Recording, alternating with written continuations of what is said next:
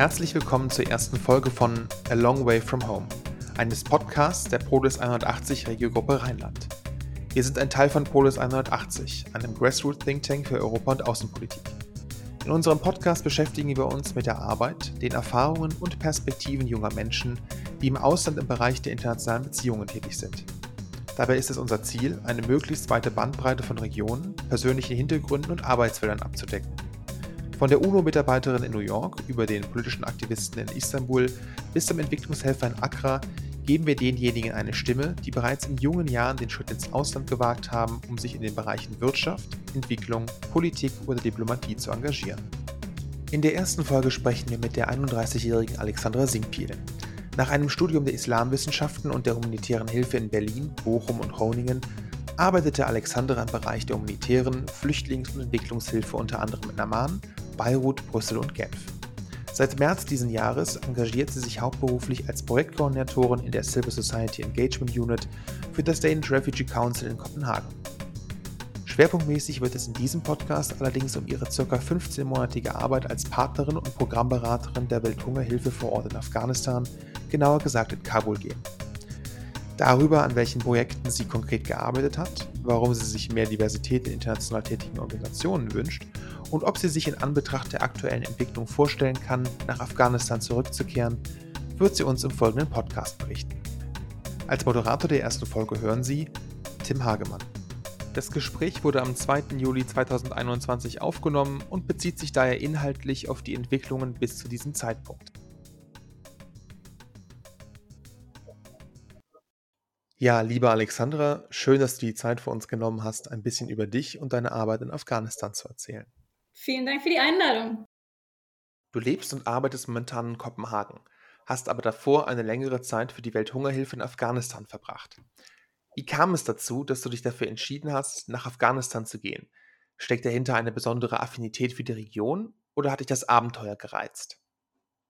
Ja, ich wollte schon immer im Feld der humanitären Hilfe arbeiten. Ich habe auch vor Afghanistan schon ähm, viel Erfahrung in Ländern inklusive in Westasien, Nord- oder Ostafrika gesammelt, ähm, sowohl im Bereich der Entwicklungszusammenarbeit als auch der Nothilfe. Und Afghanistan ist ein unglaublich spannendes Land, kulturell, historisch, politisch natürlich auch derzeit vor allem. Ähm, es war aber gleichzeitig nie mein direkter und unbedingter Wunsch, würde ich sagen, nach Afghanistan zu gehen. Es war eher eine Chance, die sich geboten hat, die ich dann ergriffen habe, zu der ich nicht Nein sagen konnte. Ähm, ja, und ich meine, ich wollte auf jeden Fall raus aus Europa. Ich, ähm, wie man so schön sagt, vor Ort arbeiten, direkt mit den Menschen, ähm, die wir mit unserer Hilfe auch erreichen wollen. Und dass es Afghanistan war oder wurde, war so ein bisschen ein Zufall, über den ich unglaublich froh bin natürlich. Jetzt gilt Afghanistan gemeinhin als eines der gefährlichsten Länder der Welt, noch dazu mit einer zutiefst religiös konservativen, patriarchalischen Kultur. Hat dich das als junge Frau aus dem sicheren Deutschland nicht abgeschreckt? Oh, in dieser Frage steckt ganz schön viel. Ähm, wir machen das häppchenweise, würde ich sagen. Gefährlich? Ähm, ja, sicherlich, definitiv. Und ich meine, ich kann nur für meine Zeit sprechen. Ich war bis ähm, März diesen Jahres vor Ort. Ähm, und ich glaube, das hat sich in den letzten Tagen und Wochen nochmal ganz schön verschärft. Das ist sicherlich ein Punkt, den, den, man, ähm, den man im Auge haben muss abgeschreckt. Ähm, man sucht sich seinen Beruf ja auch so ein bisschen aus. Und ich hätte auch in Brüssel bleiben können, wo ich davor gearbeitet habe, ähm, wo es bequem und sicher war.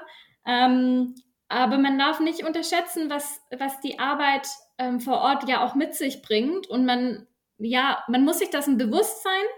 Ähm, gleichzeitig ist es auch unglaublich bereichernd, in, in fremden Kontexten zu arbeiten. Und ich glaube, von daher hat es mich nicht abgeschreckt. Das war eine sehr bewusste Entscheidung. Ähm, und vor allem als Frau sicherlich immer wieder herausfordernd. Ähm, gleichzeitig muss man halt auch sehen, dass ich als weiße Europäerin nochmal ganz anders wahrgenommen wurde. Dass ich eine andere Rolle habe und spiele als Afghaninnen ähm, durch mein europäisch Sein, Weißsein, alle meine Privilegien, die da immer mitkommen, sehr viel mehr Freiheiten in gewissen Dingen als Afghaninnen habe. Nicht unbedingt Bewegungsfreiheit in, in einem Alltag, aber die ganzen kulturellen Kodex, den es gibt, der gilt für mich nicht oder anders. Ähm, es ist ein sehr komplexes Thema, sich als Frau in dieses Land zu begeben natürlich. ähm, aber auch sehr spannend und ja. Wenn ich hier vielleicht mal kurz nachhaken darf, wie viel Kontakt zu Afghanen hattest du denn während deiner Arbeit? Viel. Ähm, meine Kollegen und Kolleginnen großteils waren Afghanen, Afghanen. Ähm, unglaublich, ja, wirklich spannende ähm, Gespräche, die ich auch mit ihnen hatte. Und ich hatte natürlich auch ähm, gerade mit den, mit den Frauen, mit den weiblichen Kolleginnen immer sehr viel auch Austausch zu ihrem Alltag, ähm, weil ich natürlich auch neugierig war, weil ich natürlich auch viele Dinge nicht, nie Zugang zu habe und hätte. Ähm, dadurch, dass ich einfach sichtbar nicht dazugehöre, dadurch, dass ich ähm, aus einem ganz anderen Kontext komme. Und doch, ich würde schon sagen, dass ich, dass ich verhältnismäßig viel äh, Kontakt mit Afghanen und Afghaninnen zum Glück hatte. Von der Welthungerhilfe haben vermutlich die meisten schon einmal gehört, aber vielleicht weiß nicht jeder, mit welchen Projekten sie sich genau beschäftigt.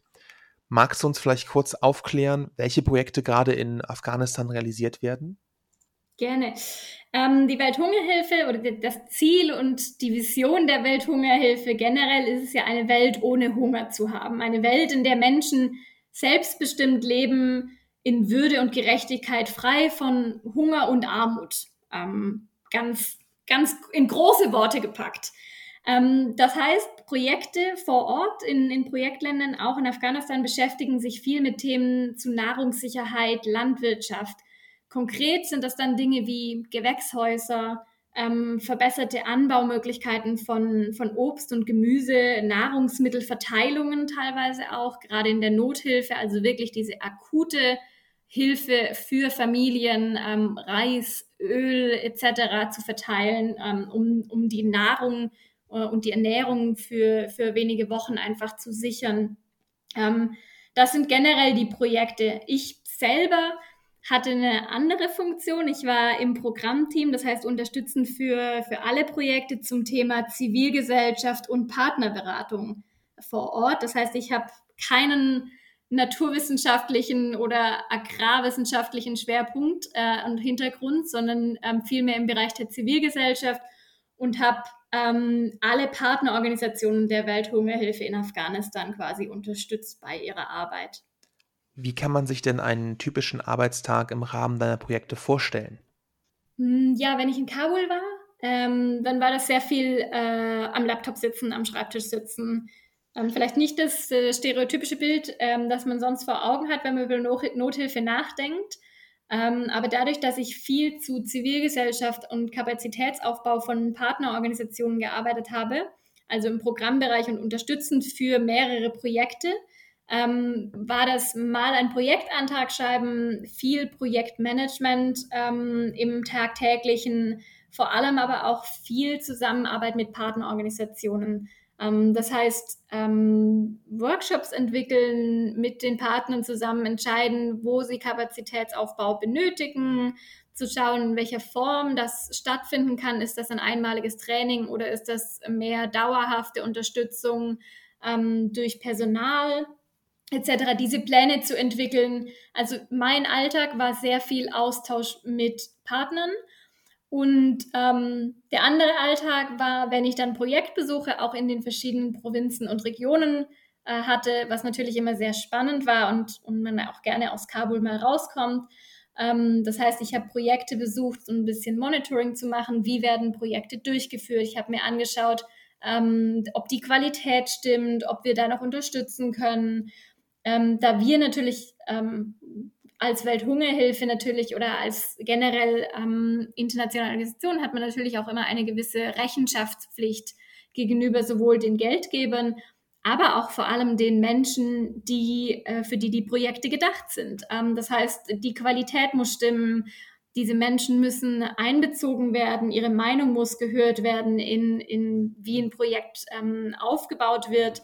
Ähm, sind kulturelle und kontextuelle Aspekte mit einbezogen worden. Also zum Beispiel ähm, Lebensmittelverteilungen wurden die so durchgeführt, dass, dass jeder, ähm, jeder den Zugang dazu hatte. Ähm, wie fair war die Verteilung? Sind kulturelle Dinge wie zum Beispiel hatten Frauen äh, einfach einen, einen, gesonderten Bereich, wo sie ihre Lebensmittel erhalten haben? Wie waren diese Dinge geregelt? Also ganz, ganz viel ähm, Monitoring von Projekten direkt Ähm, und das Projektbesuche haben natürlich auch immer einen, einen Lernaspekt für uns ähm, in solchen Positionen mit drin, wo es unglaublich wichtig ist, diese Dinge dann auch hinterher wieder in Projektanträge einzubauen und, und zu spiegeln ähm, und so ein bisschen die Brücke zu, zu bauen zu internationalen Geldgebern. Jetzt haben wir viel zu den unterschiedlichen Projekten gehört.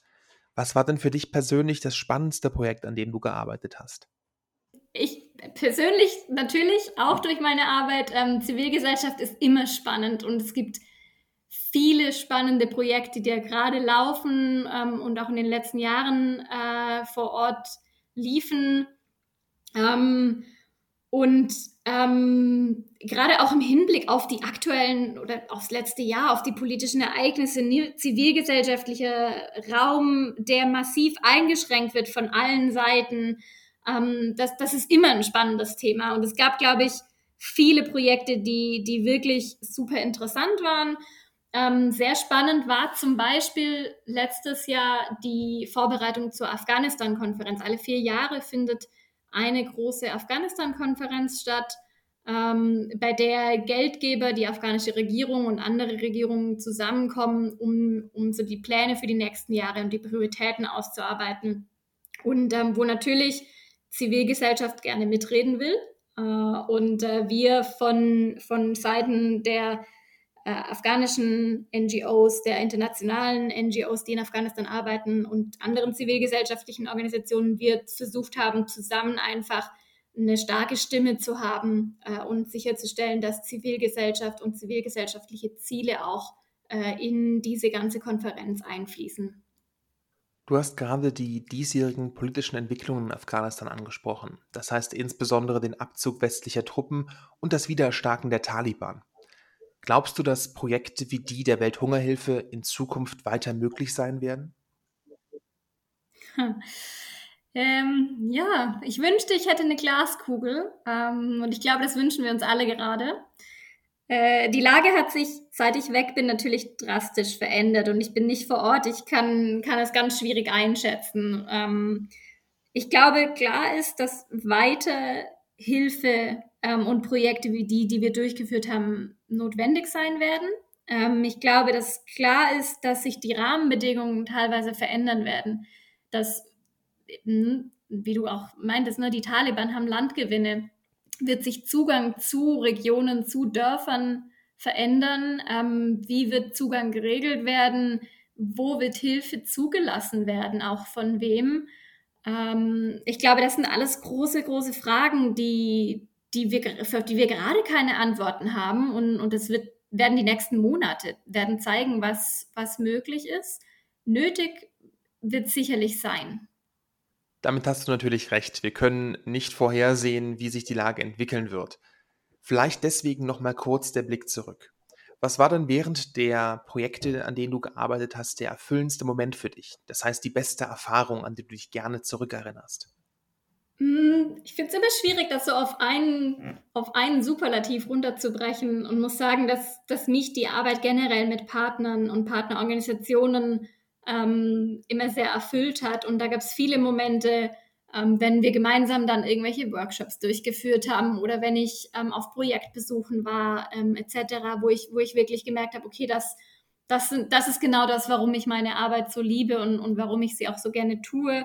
Ähm, und nicht, natürlich hat Corona das alles auch im letzten Jahr sehr verändert und, und wir haben viel mehr auch online machen müssen. Gleichzeitig hatte ich das große Glück, ähm, auch viel irgendwie unterwegs sein zu können, trotz allem. Äh, und ich glaube wirklich, die, die besten Momente waren immer die, wo ich im direkten Austausch mit unseren Partnerorganisationen sein konnte und, und wir gemeinsam Dinge irgendwie erarbeitet oder vorangebracht haben. Bei der Welthungerhilfe handelt es sich um eine international tätige Organisation, die mit ihren Projekten in über 33 Ländern des globalen Südens tätig ist. Meine Frage dazu wäre, spiegelt sich diese Internationalität auch in der Diversität der Mitarbeiter wider? Ja und nein. Ähm, und hier spielen auch wieder viele Aspekte eine Rolle, die wir, lass uns die mal separat beleuchten und auch weg von der Welthungerhilfe, denn ich glaube generell in der Nothilfe und in der Entwicklungszusammenarbeit ist viel Platz nach oben, wenn es um Themen wie Diversität, Rassismus, Dekolonisierung ähm, von Strukturen etc. geht. Da kann man natürlich das große Ganze hinterfragen. Strukturen, wie, wieso gibt es überhaupt Entwicklungszusammenarbeit in unserer heutigen Welt und wieso haben wir immer noch Hunger? Ähm, also strukturelle Hindernisse auf globaler Ebene, auf, ähm, ja, auf globaler Ebene wirklich. Konkret natürlich, ähm, und wieso komme ich bei einer Frage zu internationaler Organisation und Diversität zu diesen riesigen Themen? Eine Organisation, und das ist nicht die Welthungerhilfe allein, sondern ziemlich viele bis fast alle Organisationen muss sich heute daran messen lassen, wie viel Mobilität haben Mitarbeiter und Mitarbeiterinnen, die keinen europäischen, keinen westlichen Pass haben? Wie viele Mitarbeiter und Mitarbeiterinnen gibt es in den Hauptsitzen in Brüssel, Genf, ähm, die aus den Ländern kommen, in denen die Organisation gleichzeitig dann Landesbüros hat? Zentralafrikanische Republik, Mali, Afghanistan etc. Welche Unterschiede werden zwischen lokalen und internationalen Arbeiter, Mitarbeiterinnen gemacht? Warum? Ähm, etc. etc. Also welche Stimmen werden repräsentiert, werden gehört, wer, wer wird gesehen in einer Organisation? Und da ist definitiv bei, ich würde sagen, fast allen Organisationen, die ich kenne, und das sind schon viele, ähm, noch sehr viel Spielraum und sehr viel Entwicklungspotenzial. Es hat sich viel getan im Sektor. Aber ähm, da ist auch definitiv noch, noch ganz schön viel möglich. Und um konkret auf die Frage zurückzukommen, ja, die Welthungerhilfe ist an sich schon eine international tätige Organisation. Das macht natürlich dann auch immer einen Unterschied, in welchem Team man gerade sitzt. Aber ich zum Beispiel vor Ort in Afghanistan, ich war die einzige Deutsche unter meinen Kollegen und Kolleginnen. Viele, wie gesagt, waren natürlich Afghanen und Afghaninnen, hm, aber auch aus allen möglichen anderen Ländern ähm, waren, waren Kolleginnen. Ähm, und das ist super spannend, das ist immer bereichernd und, und schön. Bei international tätigen Organisationen in der humanitären Hilfe hört man immer mal wieder den Vorwurf, dass diese nicht im ausreichenden Maße mit den einheimischen bzw. den einheimischen Organisationen kooperieren würden. Wie war das aus deiner Sicht und bei deinen Projekten? Gab es da eine starke Zusammenarbeit mit den Afghaninnen und Afghanen vor Ort? Ja, da, da, stellt sich so ein bisschen die Frage, was du mit Einheimischen in diesem Falle meinst. Sind das die Mitarbeiter und Mitarbeiterinnen der Welthungerhilfe oder die lokalen Partnerorganisationen? Und in beidem wäre es ein Ja. Ähm, wir haben super viel in Afghanistan mit, mit Einheimischen zusammengearbeitet. Also einmal ein Großteil meiner Kollegen und Kolleginnen ähm, vor Ort sind lokale Fachkräfte, nur ein ganz kleiner Teil internationale ähm, wie ich. Ähm, das heißt wirklich, die, die meisten Mitarbeiter und Mitarbeiterinnen sind ähm, Einheimische. Und ähm, wir haben sehr, sehr viel auch in Afghanistan mit Partnerorganisationen vor Ort zusammengearbeitet. Das heißt, lokale, ähm, regionale, nationale NGOs, die von Afghanen für Afghanistan auch ähm, ja, ins Leben gerufen wurden und das war auch genau das Feld, in dem ich ja auch wirklich äh, gearbeitet habe, so diese, diese gemeinsame Kapazitätsentwicklung und Kapazitätsaufbau dann von diesen Partnerorganisationen, die dabei zu unterstützen, wenn sie spezielle Bedürfe, äh, Bedarfe festgestellt haben äh, und, und wirklich, ja, da die, die, die zu unterstützen, stärker noch zu werden und als Partnerorganisation Dinge auch selbstständig durchführen zu können. Wenn man in einem derartig multikulturellen Umfeld arbeitet, Kommt es dann auch manchmal zu Spannungen? Das lässt sich leider nicht ausschließen und das kann es immer. Und ich glaube, ähm, ja, vor allem wenn man wie die internationalen Mitarbeiter und Mitarbeiterinnen einfach wenig Auslauf hat, man nicht mal schnell eine Runde um den See joggen kann, nicht mal abends einfach noch schnell ins Café gehen kann oder spontan Freunde treffen kann, ähm, dann, dann lässt sich das nicht ausschließen, dass es immer mal wieder zu Spannungen kommt. Und unter normalen Umständen würde man einem Kollegen, mit dem Spannungen gibt, vielleicht mal einen Tag aus dem Weg gehen. In Afghanistan ist das natürlich nicht möglich. Ähm, Bewegungsfreiheit ist sehr stark eingeschränkt. Und ähm, ja, ich glaube, das ist vollkommen normal und selbstverständlich in einem Kontext wie das, wie in Afghanistan. Freuen sich die Menschen vor Ort denn, dass du als Deutsche, das heißt als westliche Ausländerin nach Afghanistan gekommen bist, um ihnen zu helfen? Oder ist dir bei deiner Arbeit auch Misstrauen begegnet? Ja, Freude, also man muss unterscheiden, was für Freude. Ähm, Freude im Sinne von Gastfreundlichkeit, auf jeden Fall. Afghanen und Afghanen, Afghaninnen sind unglaublich offene Menschen, die sich immer freuen, ihr Land jemandem zeigen zu können. Ähm, Freude im Sinne von, ganz banal gesagt, in Anführungszeichen, jemand kommt und rettet uns. Nein, und das darf man auch nicht erwarten. Ähm, niemand hat es irgendwie, man wird nicht als Heldin empfangen und das ist auch definitiv ähm, nicht, wie man, was für eine Erwartungshaltung man haben sollte. Misstrauen ähm, ist mir persönlich weniger begegnet. Ähm, aber natürlich gab es leider immer wieder Vorfälle mit den internationalen Truppen und das ging ja auch äh, viel durch die Medien in den letzten Jahren, ähm, die die Bevölkerung misstrauisch gemacht haben. Mit Nichtregierungsorganisationen ist es natürlich noch mal ein bisschen was anderes und Teil des Konzeptes der Arbeit von Nichtregierungsorganisationen ist es ja natürlich auch, sich und seine Arbeit und den Sinn von Arbeit bekannt zu machen, um mit der Bevölkerung zusammenzuarbeiten, um akzeptiert und respektiert zu werden und nicht eben mit Misstrauen beaugt zu werden. Ich glaube, da muss man wirklich unterscheiden zwischen, zwischen Truppen, die natürlich einen ganz anderen Auftrag auch haben und Nichtregierungsorganisationen, die ja wirklich ähm, mit und für die Bevölkerung arbeiten. Ein Fokus dieses Podcasts liegt in den Erfahrungen, die junge Menschen bei der Arbeit im Bereich internationale Beziehungen im Ausland sammeln konnten. Deswegen würde mich interessieren, ob du den Eindruck hast, dass du mit deiner Arbeit vor Ort als junger Mensch etwas bewegen konntest. Ich glaube, als junger Mensch kann man immer etwas bewegen, egal wo. Ähm, das mal vorangesagt. Ähm, und auch hier würde ich wieder sagen, man kann super viel bewegen. Ähm, wenn man mit der richtigen Haltung kommt. Es ist unglaublich wichtig, nicht als besserwisserischer äh, junger Mensch aus Europa zu kommen, der gerade seinen Uni-Abschluss aus London, Paris oder Berlin hat ähm, und sich über lokale Kollegen und Kolleginnen hinwegzusetzen, die den kulturellen und lokalen Kontext viel, viel besser verstehen und kennen. Ähm, man kann immer Ideen einbringen, man kann immer Impulse einbringen und es ist auch sehr willkommen aber es muss auch einfach eine Balance haben ähm, mit den Erfahrungen und, und dem, was vor einem selber schon da war. Hattest du denn den Eindruck, dass du als junger Mensch äh, bei der Projektarbeit frische Impulse und eigene Akzente setzen konntest? Definitiv. Ähm, und ich kam natürlich mit einer gewissen Expertise aus dem zivilgesellschaftlichen Sektor, mit einem gewissen Blickwinkel, mit, mit auch Erfahrung einfach ähm, die ich in Jahren davor im Beruf schon gesammelt hatte teilweise ähm, und, und konnte das natürlich auch gut einbringen. Das war sehr willkommen.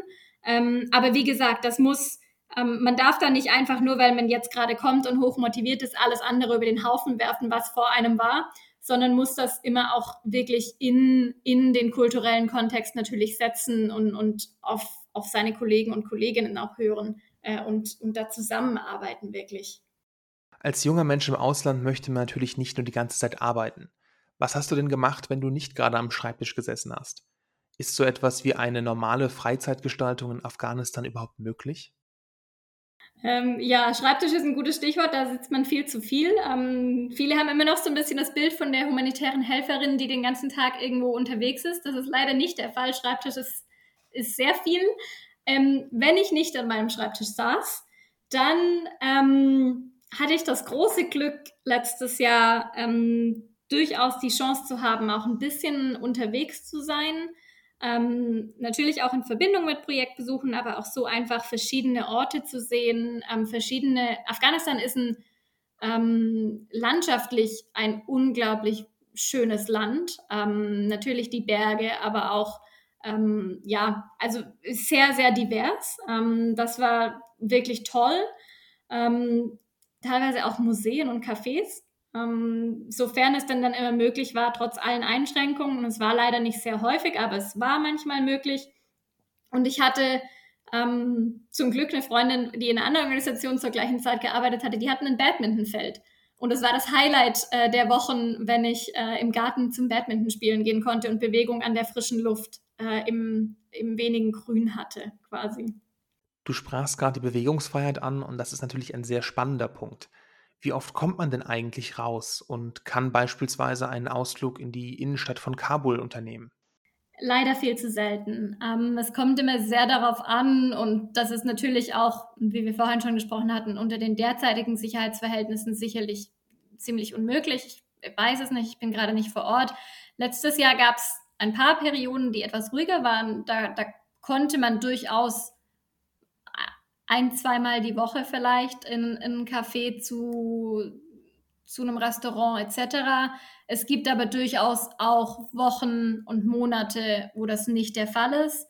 Ähm, Sicherheit und, und das ist ein sehr komplexes Thema äh, in solchen Ländern und es ist auch immer sehr ähm, tagesabhängig, was, was hat schon stattgefunden an dem Tag, wo bewegen sich welche, äh, welche Gruppen. Das ist, ähm, ist ein ganzes Thema für sich quasi und es gibt auch Mitarbeiter und Mitarbeiterinnen in, in allen Organisationen, die sich mit nichts anderem beschäftigen.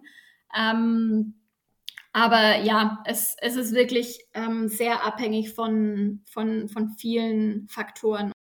Was war denn deine schönste Erfahrung in Afghanistan, die nichts mit der Arbeit zu tun hatte?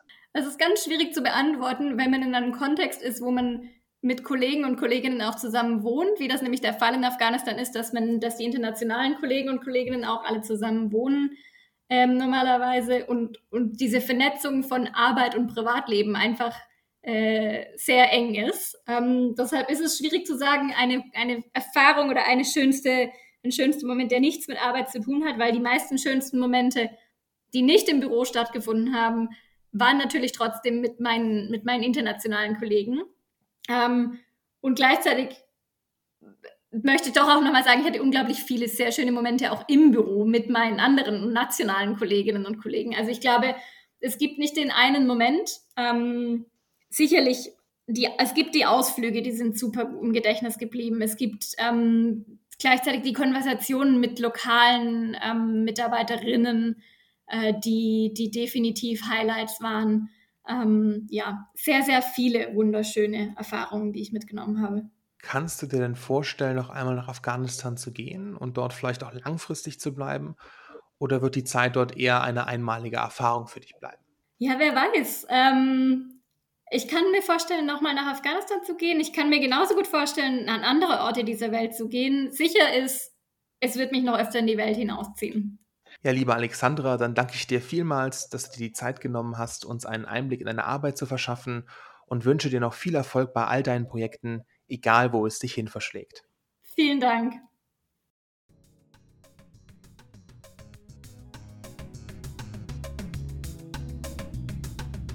Das war die erste Folge von A Long Way From Home, in dem wir mit der humanitären Helferin Alexandra Singpil über ihre Arbeit, Erfahrungen und Eindrücke als Partnerin und Programmberaterin der Welthungerhilfe in Kabul gesprochen haben. Dieser Polis 180 Podcast gibt ausschließlich die Meinung der Autorinnen und Autoren wieder. Die Verantwortung für den Inhalt des Podcasts liegt bei ihnen. Polis 180 ist ein Grassroots Think Tank, der wissenschaftliche Erkenntnisse für politische EntscheidungsträgerInnen übersetzt. Ideen, Analysen und Lösungsansätze unserer Generation bringen wir durch innovative, partizipative und inklusive Ansätze in den politischen Diskurs ein. Im thematischen Programm und mit neuen und kreativen Formaten entwickeln wir echte Alternativen für eine konstruktive Außen- und Europapolitik.